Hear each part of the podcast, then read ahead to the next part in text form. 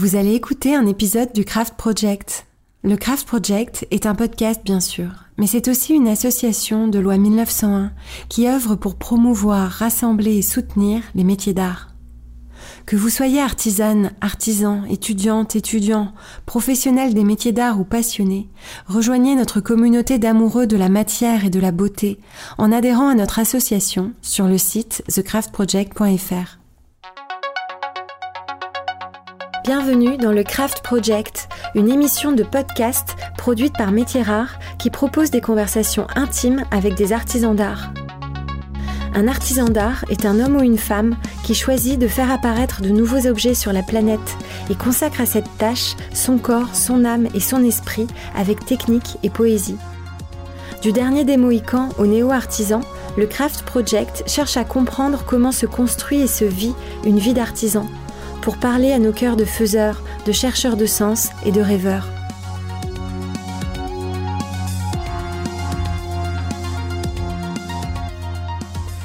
Je suis Raphaël Lebeau et aujourd'hui j'interroge Inès Mesmar.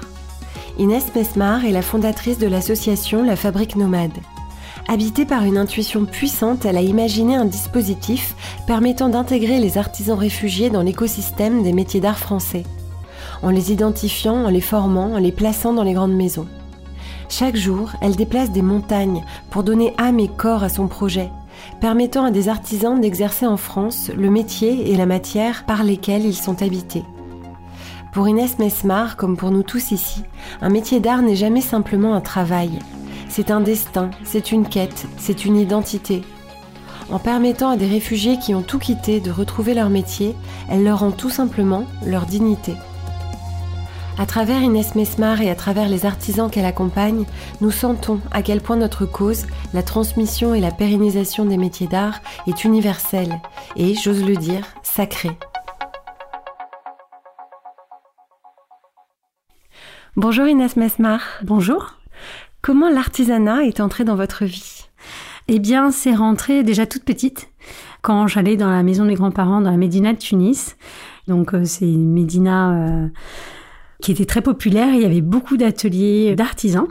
Donc euh, juste en bas de la maison de mes grands-parents, il y avait un menuisier, mais il y avait tous les savoir-faire en fait. Racontez-nous, il y avait quoi? Ah, donc il y avait un menuisier, des talendiers, des dinandiers pardon, qui travaillaient le cuivre. Euh, il y avait également euh, la broderie, la confection des costumes traditionnels. Après il y avait des spécialités aussi spécifiquement tunisiennes, le travail du cuir la bijouterie. Donc euh, voilà, plein de savoir-faire très différents. Et moi, je, je reconnaissais le quartier aux odeurs et aux bruits. Racontez-nous ces odeurs et ces bruits. Est-ce qu'il y en a particulièrement qui sont restés dans votre mémoire? Bah, Il y avait l'odeur du bois et des outils qui frappaient la matière et notamment du métal. Donc des espèces de comme des sons de cloche en fait, comme ça, mmh. euh, parce qu'ils gravaient aussi le métal. Donc euh, il y avait des claquements en fait euh, entre la matière et l'outil, et puis les odeurs de bois. Et c'est comme ça que je reconnaissais le quartier. Je me... Parce que dans la Médina, on se perd vite, surtout quand on est petit, qu'on connaît pas. Et moi, je me repérais comme ça avec l'odeur du bois que j'arrivais à à remonter jusqu'à la maison de mes grands-parents grâce aux ateliers. Oui. Donc alors aujourd'hui, on va faire un exercice euh, inhabituel pour nous. Ça va être un podcast de promo et de pure promo de votre projet, de votre association, parce que euh, cette association, la Fabrique Nomade, défend des valeurs et a un projet auquel nous, au Craft Project, nous sommes très sensibles.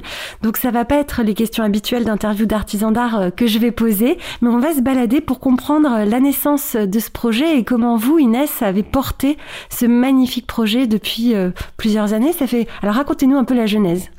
Alors donc moi je suis ethnologue de formation, donc j'ai pas de lien directement ou même indirectement avec l'artisanat, si ce n'est en 2015 quand je découvre que ma mère euh, est brodeuse. Je découvre en fait complètement par hasard euh, ces broderies au fond de son armoire. En les découvrant, je découvre que ma mère elle avait un métier. Je découvre en fait son histoire professionnelle, comment elle a appris, comment elle a exercé. J'avais 35 ans quand je découvre ça. Et c'était quoi? Elle travaillait par ailleurs? Elle a donc elle a travaillé en Tunisie à la maison. Hein. Elle a appris euh, son savoir-faire euh, dans une école de filles où on leur euh, transmettait bah, le crochet, le tricot et la broderie. Et ma mère s'était spécialisée en broderie. Elle a fait aussi une école de couture italienne à Tunis.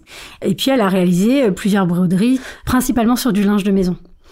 Et puis ensuite, elle a quitté la Tunisie et son savoir-faire avec, c'est-à-dire qu'en arrivant en France, elle a complètement abandonné son savoir-faire parce qu'elle savait pas où s'orienter ni comment, et puis surtout, elle avait considérait que son savoir-faire n'avait plus de valeur et puis voilà, elle n'avait plus tout l'écosystème qui était autour d'elle pour pouvoir euh, retrouver euh, voilà un peu des repères et pouvoir euh, elle se lancer ou continuer cette activité. Mais au point de pas vous en parler, elle brodait même pas à la maison non. pour le loisir. Non, au tout début quand elle est arrivée, elle avait apporté ses cercles à broder et puis après elle a complètement abandonné parce que l'exil c'est pas facile pouvoir se repérer. Enfin, il y avait tellement de choses à intégrer. Et puis, elle a surtout, voilà, eu six enfants et elle s'est occupée euh, de leur éducation. Donc, euh, mais je pense que surtout, elle avait vraiment considéré que ça valait rien en fait. Et donc, euh, moi, découvrir, surtout moi en tant qu'ethnologue, de découvrir que ma mère avait un métier, un savoir-faire qu'elle n'avait pas valorisé, m'a vraiment bouleversée en fait.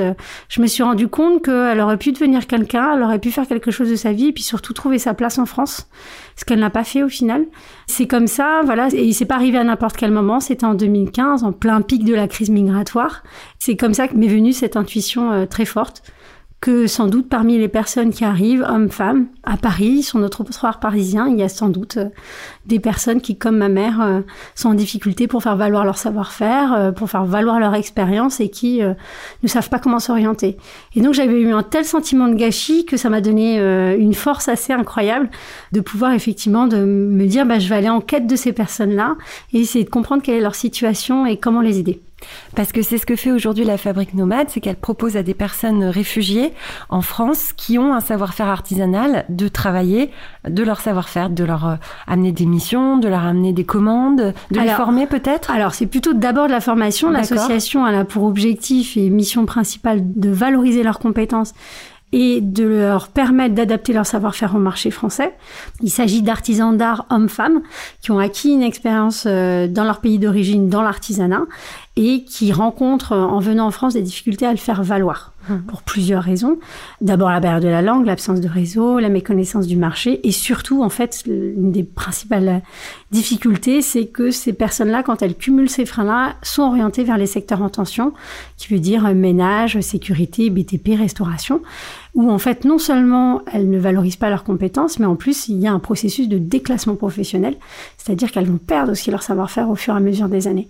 C'est un double conséquence, d'abord déclassement et la perte de savoir-faire, donc aussi c'est des savoir-faire que l'on valorise pas sur notre territoire, et en même temps perte d'estime de soi, perte de confiance, euh, donc euh, avec des conséquences assez importantes pour certains qui ont 15, 20 ans, 30 ans de métier, qui ont mis des années à maîtriser des gestes et euh, finalement euh, rentrent en dépression parce qu'elles ne trouvent pas leur place. Ah bah ça, je crois que tous les auditeurs du Craft Project qui ont entendu maintenant 57 épisodes qui racontent des destins d'artisans, un destin d'artisan, c'est pas anodin, c'est une rencontre avec la matière, c'est c'est vraiment une destinée. Et je mm. pense que tout le monde peut s'imaginer l'arrachement que ça peut être euh, d'être arraché de sa matière, de ses outils, de son savoir-faire transmis mm. depuis des générations. Mm. Donc oui, c'est tout à fait ça, c'est que c'est vraiment complètement lié à l'identité de la personne. Et donc, du coup, ça a des vraies conséquences. Je pense que ça peut s'élargir à, plein de métiers, mais c'est vrai que ces personnes ont la particularité d'avoir un savoir-faire passion, mmh. avec ce lien très fort avec l'estime de soi. Et donc, euh, prenant conscience de, ces difficultés et prenant aussi conscience qu'il n'y avait pas de réponse adaptée, l'objectif de la Fabrique Nomade, c'était justement de créer une réponse puisqu'elle n'existait pas avec euh, d'abord un dispositif de formation qui a d'abord commencé par un programme d'accompagnement qui était deux mois et demi. Aujourd'hui, on est sur un dispositif de formation certifiant qui dure neuf mois. Donc, qui s'est euh, qui s'est vraiment développé et étayé au fur et à mesure des années en essayant d'identifier quels étaient les besoins, comment on y répondait, euh, est-ce qu'on le faisait bien ou pas, ou comment il fallait compléter. Donc vraiment dans une démarche d'amélioration continue au fur et à mesure des années.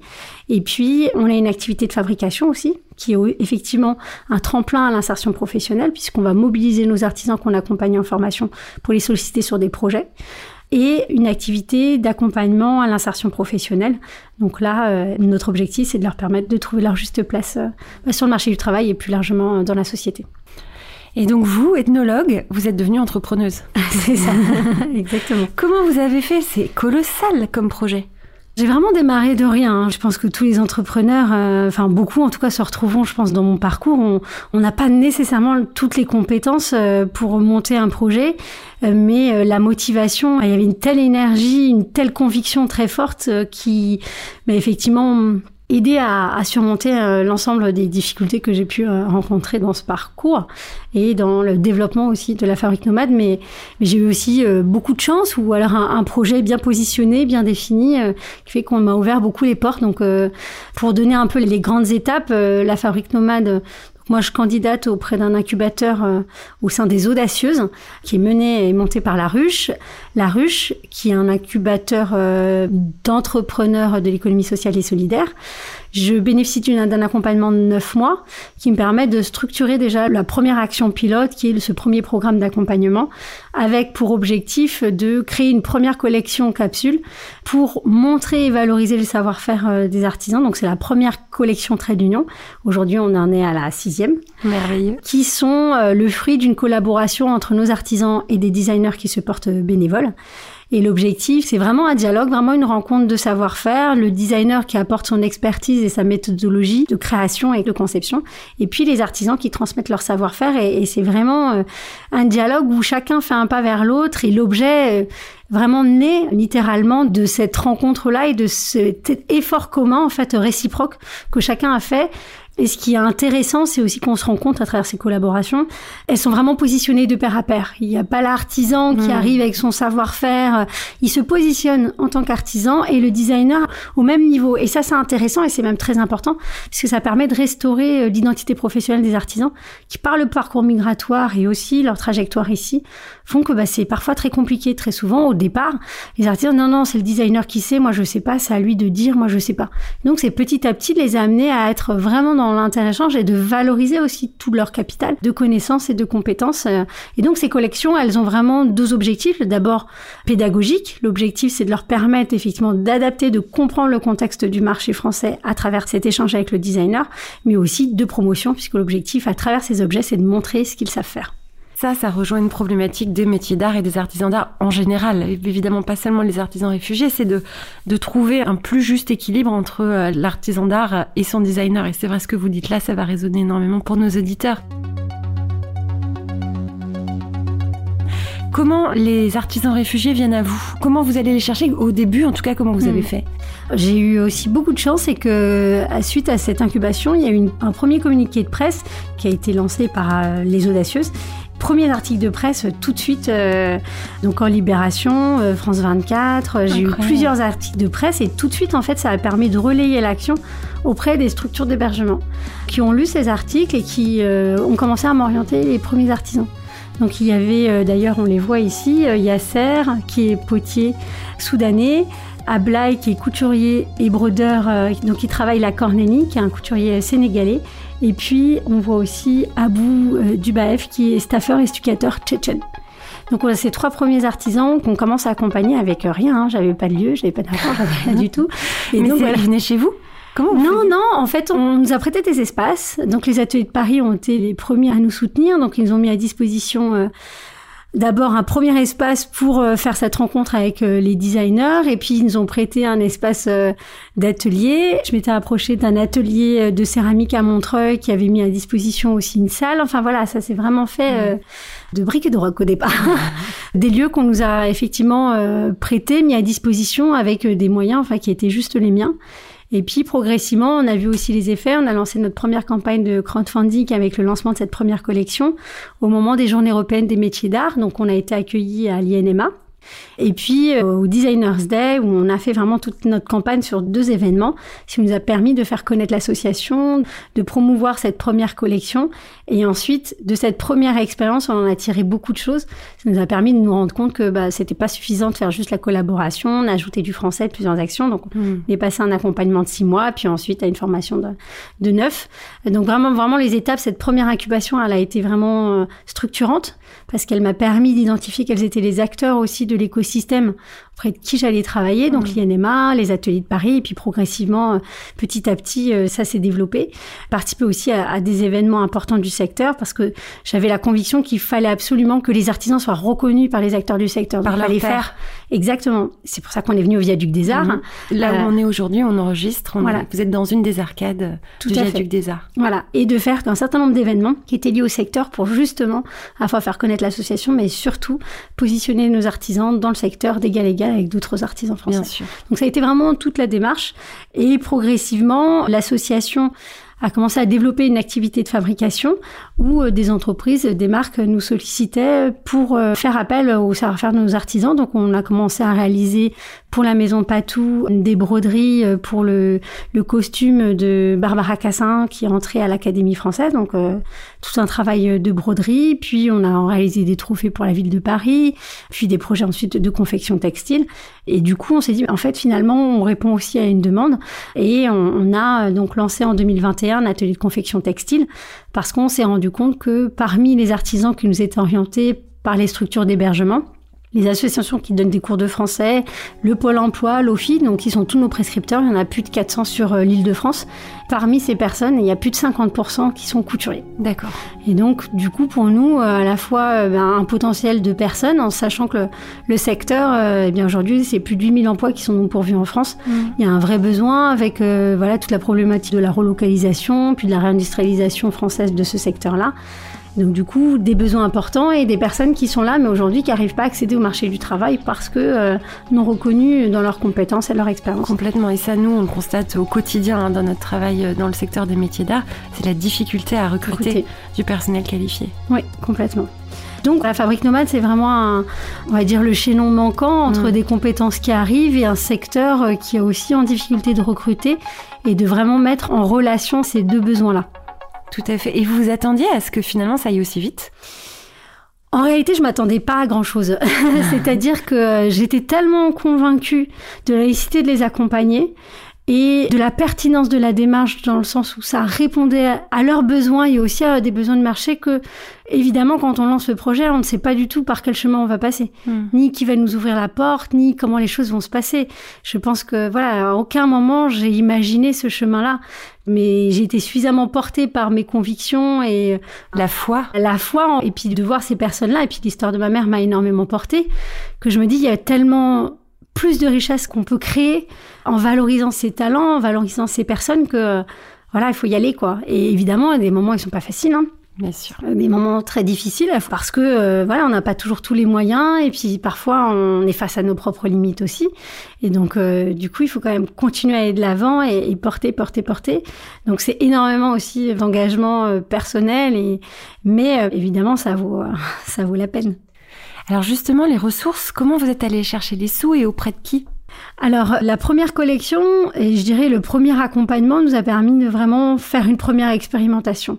Et donc, cette première euh, expérimentation m'a permis de justifier de l'intérêt de la démarche.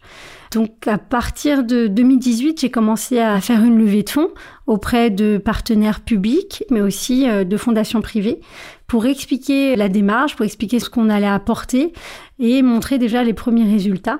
Et donc, c'est comme ça que petit à petit, j'ai réussi, euh, pas toute seule, hein, à lever les premiers fonds pour financer le programme d'accompagnement et ensuite la formation. Et pouvoir vous entourer Et pouvoir m'entourer, alors au départ euh, que bénévole principalement, Mhm. moi j'ai été bénévole pendant trois ans D'accord. avant de pouvoir me salarier en tant que directrice de l'association et d'équipes euh, au début assez jeunes, euh, donc euh, qui étaient stagiaires euh, ou service civique et euh, petit à petit, progressivement, ensuite à recruter des personnes qui Aujourd'hui, il sont y a venues. combien de personnes dans l'association On est huit salariés, 8 salariés et des bénévoles. des salariés, des bénévoles et deux stagiaires. D'accord. Voilà. On a une petite équipe de 10. Ouais, vous êtes une très belle équipe. Et alors justement, pour la petite histoire euh, et le lien entre nos associations, donc euh, Colline Harley, qui a été une merveilleuse stagiaire pour le Craft Project pendant six mois, va maintenant faire son alternance pendant un an avec vous. Oui. Donc on est très fiers de cette euh, passation de flambeau. Tout à fait. Ça va être une jolie histoire. Alors, je reviens au sous parce que c'est un sujet très important pour l'engagement et puis pour pouvoir être efficace quand on a des belles idées comme les vôtres. Combien vous avez levé au départ pour pouvoir commencer à agir? J'ai agi tout de suite. En fait, j'ai pas attendu d'avoir l'argent. hein. J'ai Ouais. j'ai commencé des premières missions. Les premiers sous m'ont permis euh, d'investir euh, dans du matériel, hein, parce qu'évidemment, la formation elle est entièrement gratuite pour les artisans. On finance tout le matériel, les espaces, les lieux, enfin Les fournitures. les fournitures, euh, tout, tout. Et on a accueilli plus de 20 savoir-faire différents. Donc, il faut imaginer que derrière, c'est de l'investissement en machine. Mais au départ, j'avais vraiment rien. Donc, euh, ça s'est vraiment fait au fur et à mesure et petit à petit que euh, on identifiait des besoins, on allait chercher des fonds spécifiques. Donc, auprès de fondations privées. Mais c'est un travail en soi, les... hein. C'est sûr que c'est un travail travail en soi. Et ça, oui, on commence nous à, l'aborder avec le Craft Project et on, se rend bien compte que, enfin voilà, je crois qu'on peut mesurer l'implication que ça a dû être pour vous, mm. les sacrifices personnels que ça a mm. représenté et l'énergie colossale que vous avez déployée, mais portée par votre rêve. Et c'est vrai que nous, on arrive presque après la bagarre là et on vous voit euh, installé avec ces ateliers, avec ces artisans. On sent que c'est une sacrée route et qui va certainement être longue. Alors justement, il y a quoi devant? C'est quoi le rêve de l'association? Je dirais que la, vision qui est portée par la Fabrique Nomade, c'est vraiment de permettre à ce que euh, ces personnes euh, trouvent leur place dans la société. C'est vraiment, j'irais presque un rêve citoyen plus qu'autre chose. Hein. Euh, c'est vrai que je raconte beaucoup l'histoire de ma mère, mais moi je suis euh, femme issue de l'immigration et, j'ai vécu aussi avec des parents qui n'ont pas été valorisés, qui ne se sont pas valorisés eux-mêmes. Et, ça, ça a forcément des conséquences sur les générations suivantes. Et si je le fais, c'est effectivement pour permettre à ce que ces personnes puissent se sentir euh, des acteurs à part entière de la société, valorisés selon leurs talents, leurs compétences, mais qui se sentent à un moment donné faisant partie de la société. Je pense qu'aujourd'hui, on a beaucoup de travail à faire là-dessus. Vraiment, les objectifs, c'est d'arriver à démontrer à travers le modèle de la fabrique nomade, mmh. qui est aujourd'hui très spécialisée, hein, puisqu'on est vraiment uniquement euh, dans le secteur de l'artisanat d'art, mais d'arriver à, créer un nouveau modèle d'intégration. Mmh. Donc c'est vraiment sur le champ sociétal hein, qu'on agit à travers l'artisanat, mais c'est intéressant parce que d'abord l'artisanat c'est démonstratif, parce qu'on voit les choses d'une manière concrète, et puis aussi si on arrive à insérer des personnes qui sont dans un secteur très spécialisé, ça veut dire qu'on peut faire plus largement ailleurs aussi. C'est vrai, et je trouve que ce qui est très beau aussi, et évidemment ça, ça nous touche beaucoup, c'est que ça parle de l'universalité des métiers d'art. Complètement. Et à quel mm. point ça réunit, en fait, à quel point la matière réunit les gens. Mm. Le savoir-faire, euh, et puis on dit ici, il y a une langue commune, euh, c'est le savoir-faire. voilà, on parle tous le même langage, c'est celui du geste, c'est celui des mains. Et ici, on a accueilli plus de 28 nationalités différentes. Donc euh, voilà, ça montre à la fois la diversité qui arrive en France et qu'on voit, on soupçonne pas forcément euh, les potentiels et les richesses. Mais voilà, c'est 20 savoir-faire, 28 nationalités, euh, c'est c'est puissant. Et il y aurait des dialogues, euh, enfin j'imagine peut-être que vous les avez déjà mis en place à faire entre des savoir-faire euh, équivalents, euh, en comment ils sont pratiqués entre quelqu'un qui l'a appris en France, quelqu'un qui l'a appris en Tchétchénie. Est-ce que ça peut donner? Nous, on serait ravis de les raconter s'il y a des dialogues comme cela. Alors, par exemple, c'est ce qui a attiré, je dirais, le groupe LVMH qui est notre partenaire depuis 2019, qui nous soutient sur le dispositif de formation métier d'art dont l'objectif est de préserver aussi par notre travail ces savoir-faire et aussi permettre des dialogues entre euh, leurs maisons, les artisans, des créateurs et puis nos artisans. Et donc, depuis maintenant deux ans, on a un artisan d'art de la maison Chaumet qui vient donner des cours euh, aux bijoutiers une fois par semaine. Et effectivement, c'est ce qu'il explique. Il dit, bah, moi, je transmets, voilà, les techniques euh, françaises et puis, bah, moi, je découvre aussi d'autres façons de faire et, et ça m'enrichit beaucoup. Et je pense qu'il y a vraiment ce double intérêt. Et, et ce que je dis, c'est que les artisans, ils ont cet ADN commun, ce langage commun et euh, malgré les barrières de la langue, ils arrivent toujours à se comprendre et puis il y, a un, il y a un enrichissement parce qu'il y a une curiosité euh, partagée. C'est magique. C'est toujours très émouvant. Et alors justement, là, évidemment, comme on est écouté essentiellement par des merveilleux artisans d'art français, ils vont avoir envie de venir vous voir, de peut-être partager leur savoir-faire. Est-ce que, est-ce qu'ils peuvent se candidater pour être bénévoles et raconter leur savoir-faire, montrer un geste? Complètement. Alors nous, on s'appuie principalement sur un réseau de bénévoles euh, professionnels. Ouais. Donc notamment un réseau d'artisans d'art pour euh, sur toute une phase d'évaluation technique ou de renforcement technique, comme le cas de Nicolas Tapou, euh, qui est euh, bijoutier au sein de la maison Chaumet, mais plus largement de brodeurs, de couturiers, de modélistes qui viennent transmettre leur savoir-faire, leur expertise et puis être dans le dialogue. On a besoin de ces artisans parce que nous, on est assez généraliste, parce qu'on a mmh. plein de savoir-faire très différents, on n'est pas spécialiste en tout, si on ne pourrait pas. Et du coup, on s'appuie vraiment sur ces forces vives qui nous permettent d'accompagner au mieux euh, nos artisans dans le déploiement de leurs compétences, dans leur adaptation. Parce qu'il faut bien imaginer que les métiers sont pratiqués d'une manière différente d'un pays à l'autre, n'ont pas toujours les mêmes matériaux ni les mêmes outils. Et donc, quand ils arrivent ici, ils les découvrent et donc ils, ils les apprennent aussi. C'est hyper important pour nous qu'on ait l'appui des artisans français. Ben, je pense que l'appel est passé. Voilà, l'appel est passé. Je pense que vous n'allez pas être déçus du, du voyage parce que c'est évidemment une rencontre qui peut être tellement riche et apporter énormément euh, des deux côtés. Euh, c'est merveilleux. Alors, on a parlé d'LVMH qui est un partenaire historique pour la Fabrique Nomade, mhm. qui est un de vos grands soutiens. Mhm. Vous avez aussi évoqué des fondations. Je voulais vous proposer qu'on dise leur nom parce que c'est l'occasion de les remercier. Bien sûr. Alors, il y a les fondations privées. On a la fondation Abbé Pierre oui. Euh, qui nous soutient, la fondation Vinci. On a eu la fondation Placoplâtre, Engie, Agir sa vie, qui nous a soutenus pendant deux ans. Et puis ensuite, les institutions publiques euh, qui sont la ville de Paris, le département de Paris, la région Île-de-France, et puis au niveau national, euh, depuis pas mal de temps aussi, euh, l'ADN qui a changé de nom. Et tous les ans, il faut à nouveau tenir leur soutien. c'est des soutiens qui sont juste sur une année. D'accord. ça peut arriver qu'ils soient sur deux, mais c'est quand même assez rare. Donc tous les ans, on rabat la carte. Ah oui. Donc tous les ans, c'est levé de fonds quasiment en continu sur toute l'année.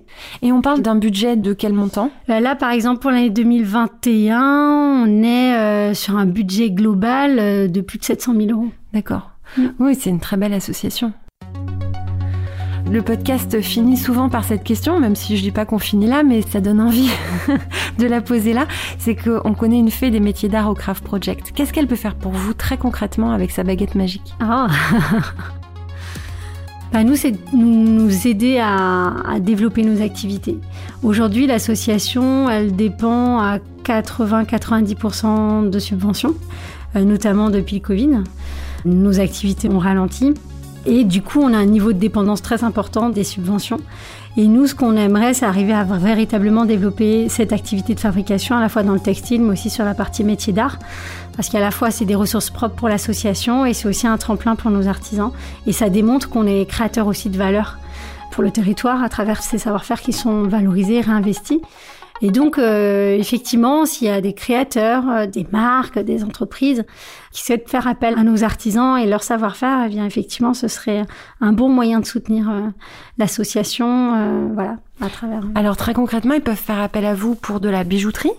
Oui. Pour de la confection Oui. Du patronage Voilà. Quoi d'autre Du prototypage jusqu'à la production en, série. D'accord. Donc on peut être de, sur de la création d'œuvres d'art. C'est le cas, là on est sur un projet d'œuvres d'art qui allie euh, cinq artisanes. D'accord. Euh, jusqu'à euh, effectivement la production bah, peut-être plus simple en petite série ou en moyenne série. Quoi.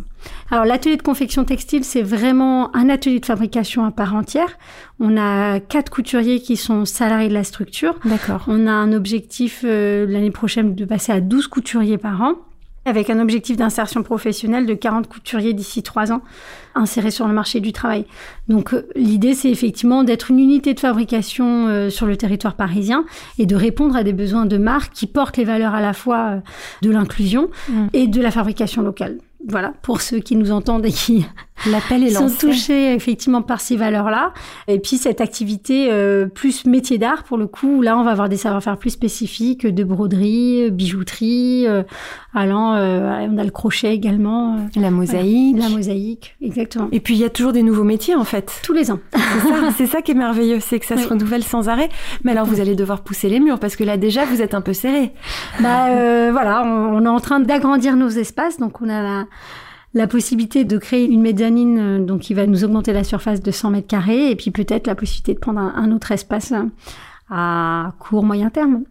Oui, c'est ça, parce que le rêve, ce serait d'avoir un atelier fabrique nomade avec euh, tous les artisans mm. sur place et pouvoir grandir. Et est-ce que vous auriez dans les projets de faire avec ce projet-là, mais ailleurs en France, dans les autres grandes villes françaises? Alors, on a beaucoup de demandes, enfin, en tout cas de porteurs de projets. On a des artisans qui nous sont identifiés par des structures le modèle de la fabrique nomade est difficilement duplicable parce qu'il est très dépendant, comme je vous le disais, des, subventions.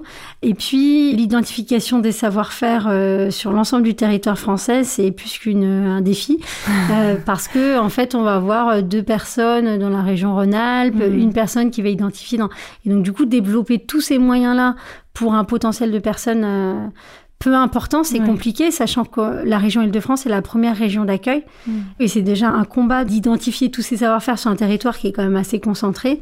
Quand on va en région, eh bien c'est tout de suite plus compliqué parce que du coup euh, c'est un territoire qui est beaucoup plus étendu, avec une ruralité aussi plus forte et donc du coup des cas plus isolés. Mm. Donc du coup tout de suite ça implique des questions de mobilité, de déplacement Donc on est en pleine réflexion justement sur euh, l'essaimage et la manière de simplifier aussi notre modèle de manière à pouvoir répondre. Mmh. Aujourd'hui, ce qui se passe, c'est plutôt des personnes qui montent à Paris, pour lesquelles on essaie de trouver des solutions d'hébergement et qui font le dispositif de formation. Et on a cet effet inverse, c'est-à-dire plutôt de positionner dans l'emploi des personnes en région. Donc des personnes qui sont installées ici qui suivent la formation et de trouver des opportunités d'emploi en région parce qu'il y a des besoins en région euh, très importants. Et alors très concrètement, justement, si on a envie de recruter un de vos artisans, comment on fait? Ben, on nous contacte. On vous euh, téléphone Tout simplement, oui, oui, tout simplement. Et les artisans le font. J'ai été contactée par plusieurs entreprises, notamment des entreprises du patrimoine vivant, qui ont des grosses difficultés à recruter, à identifier les personnes. Nous, on travaille vraiment sur un... Comment répondre à cette problématique de mobilité parce qu'une fois que les personnes sont installées ici, c'est pas non plus une mince affaire de leur proposer un emploi en région. Et donc, comment sécuriser ses parcours, comment faire en sorte que la personne puisse s'installer d'une manière la plus sécurisée possible euh, dans une autre région où elle connaît personne, où souvent c'est assez isolé aussi. Bien sûr. Et donc, du coup, voilà, il y a un peu tout ce travail-là. Donc euh, là, c'est euh, les prochaines étapes. donc, on a développé un programme, on va essayer de le mettre en place, voilà, d'expérimenter des premières. Et ce qui est certain, c'est que de toute façon, les entreprises du patrimoine vivant et les petits ateliers ont l'habitude de former les salariés qu'ils recrutent à leur propre savoir-faire. Donc ça fait partie de leur processus. C'est nécessaire avec tout jeune diplômé, avec euh, tout nouveau salarié. Et là, évidemment, ils partent d'un point de départ qui est euh, excellent puisque c'est des gens qui maîtrisent déjà le savoir-faire mm. manuel, même si c'est pas dans leur matière. Oui. Je pense que c'est là où c'est une opportunité vraiment à saisir, c'est que un artisan d'art, et moi je le vois tout le temps, quand il s'exprime, même en dehors de son territoire, il a une intelligence technique mm. qui est acquise, quelle que soit la matière. C'est une dextérité. Qui oui, c'est une dextérité, et puis vraiment une mécanique de pensée, une intelligence de la matière, une intelligence de l'outil. Et Olivier Le Bossé, qui est professeur en tournage d'art à l'école Boulle, donc tournage d'art, c'est un métier très spécifique, explique à ses élèves artisans si tu peux être tourneur d'art, tu peux tout faire. Tu peux faire n'importe quel métier parce que ce qu'il leur transmet lui, c'est l'intelligence technique. Hmm. Et je pense que voilà, donc c'est pour encourager euh, des entreprises à venir recruter chez hmm. vous, même si c'est pas des métiers qu'on a énumérés tout à l'heure. Je pense qu'il y a vraiment des jolis ponts euh, à hmm. dessiner. Alors depuis tout à l'heure, j'ai envie de vous demander si votre maman a recommencé à broder. Malheureusement, non.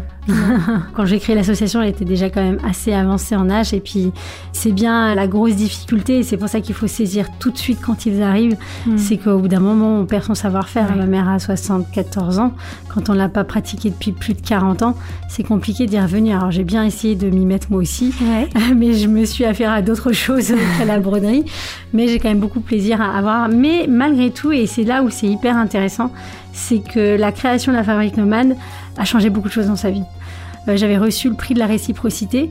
Nous avons été ensemble à, Perpignan pour recevoir ce prix et pour la première fois, elle s'était présentée en tant que brodeuse après euh, plus de 40 ans où elle n'avait plus du tout pratiqué ce métier. Ça a été assez étonnant parce que moi, j'étais assez convaincue que bon, bah, pour elle, il n'y avait plus grand-chose qui allait changer. Et eh bien, quelques jours après, elle avait décidé de s'inscrire à des cours de français. Ah. Alors qu'elle avait toujours dit, mais non, mais à quoi ça sert euh, Moi, ça me sert à rien. Enfin, je parle avec personne. C'est une femme qui a été assez isolée finalement, euh, voilà. Et du coup, elle a eu envie de s'ouvrir au monde, elle a eu envie de s'ouvrir à la société parce que elle avait été reconnue le fait d'avoir pu juste se présenter comme ça, ça a été suffisant pour créer le déclic. Et maintenant, dès que quelqu'un arrive à la maison, un invité, elle sort tout de suite les broderies. c'est assez drôle. Et oui, elle est, elle est, très fière parce qu'elle s'est rendue compte qu'en fait, elle avait une valeur qu'elle-même, elle l'avait complètement sous-estimée, en mhm. fait. Dans ses parcours d'intégration où déjà l'exil en soi, c'est une perte de soi c'est comment les restaurer, comment réhabiliter euh, cette part de soi, parce que la migration, c'est vraiment quelque chose de terrible, hein, qu'on choisit ou qu'on choisit pas, mais quand on est là, euh, on est face à plein de difficultés, et c'est vrai que quand il y a en plus cette non-valorisation, cette absence d'existence que même vivent d'une manière euh, inconsciente ou consciente, mais qui est très violente. La reconnaissance, et je vais reprendre une citation de Pascal Blanchard qui est spécialisé dans l'histoire de l'immigration et aussi des colonies, qui explique que la reconnaissance est à la fois quelque chose qui est complètement inutile mais qui est fondamental en fait, pour se sentir chez soi pour se sentir chez nous. Et je crois qu'il y a vraiment quelque chose qui est dans ça. Et c'est pour ça que je dis que c'est un, projet sociétal. Enfin, c'est vraiment sur des convictions de citoyens. Pour pouvoir tous vivre ensemble, il faut aussi qu'on ait conscience de la place de chacun et que chacun puisse trouver sa place, quoi. Je pense que que c'est quelque chose de très important, en tout cas pour moi. Parce qu'une personne issue d'immigration qui grandit avec le fait que ses parents ne valent pas grand-chose, et qu'il leur manque quelque chose, on transmet de la peur. Bien sûr. On transmet le fait qu'on est forcément différent, qu'il nous manque quelque chose. Parce que le parent qui est valorisé, qu'il s'agisse du père ou de la mère, ça restaure le parent dans sa place en fait et dans sa légitimité. Souvent, les enfants parlent le français avant les parents. Hmm. Et donc, du coup, il y a un système d'inversion, c'est que les enfants deviennent les parents des parents. Et quand on leur enlève ce qui les définit, il reste plus rien. Quand il y a cette valorisation, ça permet de restaurer le lien et de transmettre la confiance aux enfants, qui leur permettent du coup eux-mêmes de grandir avec cet état de confiance et puis se dire, mais en fait, voilà, les choses sont possibles. Mon père, il a trouvé sa place, ma mère a trouvé sa place. Du coup, je peux grandir en confiance. J'ai espoir. Enfin voilà, ça redonne ça. Et vous refusez beaucoup de demandes? Comment vous faites? Parce que évidemment que cet idéal, il est magnifique. Je pense que c'est pragmatiquement exemplaire ce que vous proposez, parce que c'est efficace, que c'est important. Ça doit être frustrant de ne pas pouvoir le faire plus. C'est sûr que nous, on a une petite échelle. Hein. Aujourd'hui, on accompagne, euh, c'est maximum 15 artisans. On est plutôt entre 12 et 13 là cette année. On est à une toute petite échelle, mais il y a aussi beaucoup de personnes qui font le choix d'aller vers d'autres métiers parce qu'il y a la précarité, parce qu'il y a mmh. Donc on choisit vraiment les personnes, je pense que c'est important aussi de le dire sur les critères de sélection, mm. c'est d'abord la passion. C'est la passion du métier. Comment vous l'évaluez?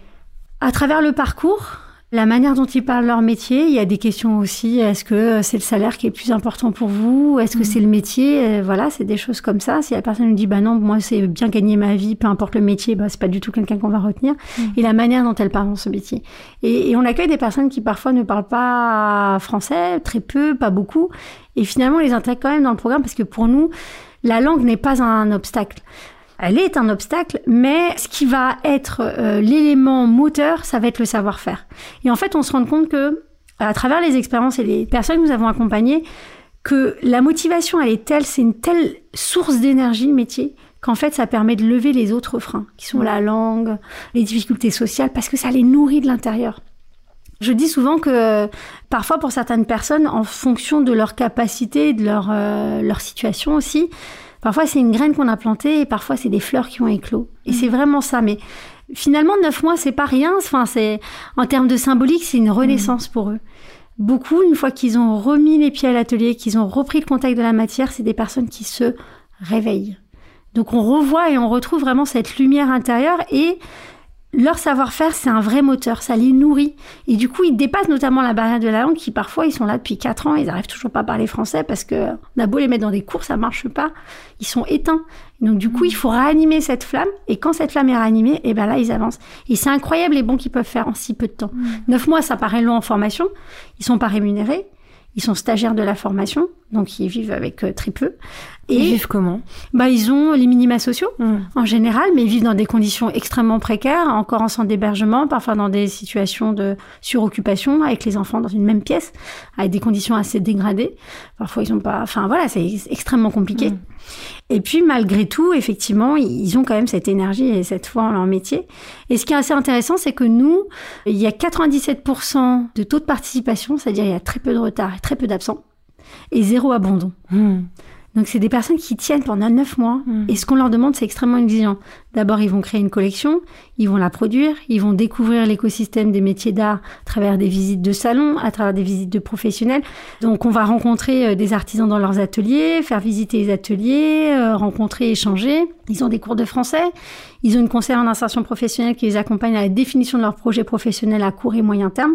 Ils passent au jury de certification où ils présentent leur projet professionnel et leur projet de création. C'est extrêmement exigeant. Le dispositif vise à acquérir 20 nouvelles compétences transversales, c'est-à-dire quel que soit le métier. Donc c'est extrêmement exigeant et pour beaucoup d'entre eux, c'est la première fois qu'ils passent un examen et des évaluations.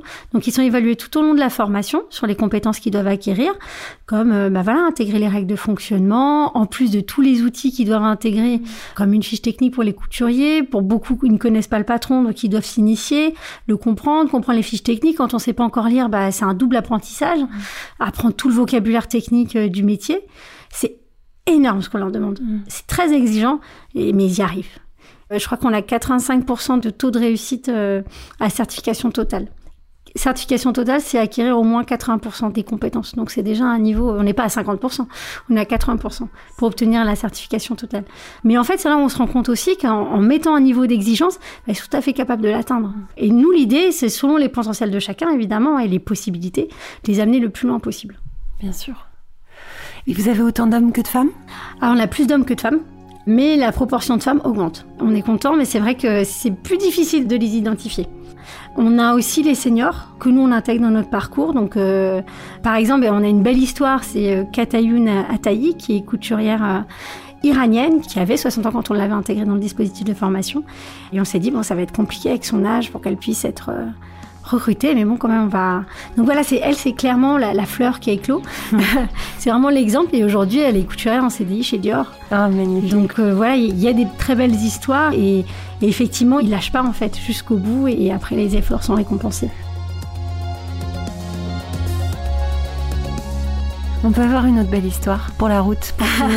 Pour, la route, quelle autre belle histoire? Bah, Ablaï, qui est le couturier brodeur qu'on voit, on voit ses mains avec. Puis cette machine Corneni, euh, c'est c'est aussi une belle histoire à la masse. C'est une machine française qui, avec l'industrialisation, bah, beaucoup de machines sont parties en Afrique, se sont ressaisies du savoir-faire. Et puis, bah, avec la migration, elle revient. C'est une machine à broder. C'est une machine à broder qui est entièrement euh, guidée à la main. Donc, il n'y a pas de programme. Euh, la main gauche qui guide le tissu mm. et la main droite, euh, il y a une manivelle sous le plateau qui guide l'aiguille. Et donc, c'est extrêmement minutieux. Il faut avoir une vraie dextérité pour pouvoir euh, voilà travailler les deux mains euh, en plus. Euh, enfin, c'est incroyable comme savoir-faire. Et puis ça fait des choses vraiment magnifiques. On le voit aussi ici derrière. Et lui aujourd'hui, il travaille chez Kenzo. Voilà. Et c'est le premier couturier euh, qu'on a accompagné. C'est un peu notre mascotte. Parce qu'aujourd'hui, quand on, on, a le comité des artisans, on réunit l'ensemble euh, des promotions. Parce que l'idée, c'est aussi de créer un cercle vertueux et que les anciens puissent aussi soutenir les nouveaux. Mm. Quand il partage son expérience, il me dit, mais je sais par quoi vous êtes passé, il faut vous accrocher. Et euh, finalement, prendre tout ce que vous avez à apprendre, des nouvelles techniques, parce que vous en aurez besoin ensuite. Il y a une expression qui est très belle, il dit, euh, parce qu'il parle beaucoup de la patience, qu'il fallait patienter, que euh, au bout d'un moment, les efforts payent. Et il disait, pour arriver au cinquième étage, il faut forcément passer par le premier, le deuxième, le troisième et le quatrième. Et euh, je trouvais cette image vraiment très belle parce que, effectivement, c'est un chemin qui est long. Eux, ils ont déjà tout le parcours de l'exil avec mmh. tout le parcours administratif. Mais finalement, le combat ne se termine pas une fois qu'on a les papiers. Après, il faut encore ensuite bah, faire valoir ses compétences et valoriser ses compétences et finalement arriver à, trouver sa place. Et c'est vrai que c'est une très belle histoire et lui en témoigne vraiment euh, d'une manière assez remarquable et, j'aime beaucoup quand il partage euh, voilà, ses conseils aux, nouveaux. Magnifique histoire pour conclure. Donc vous pouvez euh, suivre les belles histoires de la Fabrique Nomade sur le compte Instagram La Fabrique Nomade, qui va être nourri, j'imagine, de plus en plus. Oui parce que là, euh, en fait, on a envie de vous suivre, on a envie de savoir ce qui se passe, on veut, on veut tout savoir de la fabrique nomade. On va être tout près de vous. On va continuer, euh, bah voilà, à parler de vous, à relayer vos actions, mm. parce qu'on est évidemment très touché euh, par ce que vous faites et par cette universalité des métiers d'art et par cette famille qu'on forme dans le secteur. Et voilà, bah, merveilleux. Bravo. Merci Inès Merci à vous.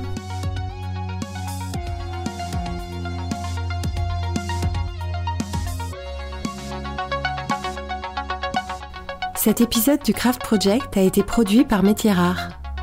Métier Rare est un studio de craft thinking qui met l'intelligence des métiers d'art au service des maisons d'excellence. Il a été copiloté par Pierre Salagnac et réalisé par Philippe Calvérac. La musique a été composée par Velvet Stairs.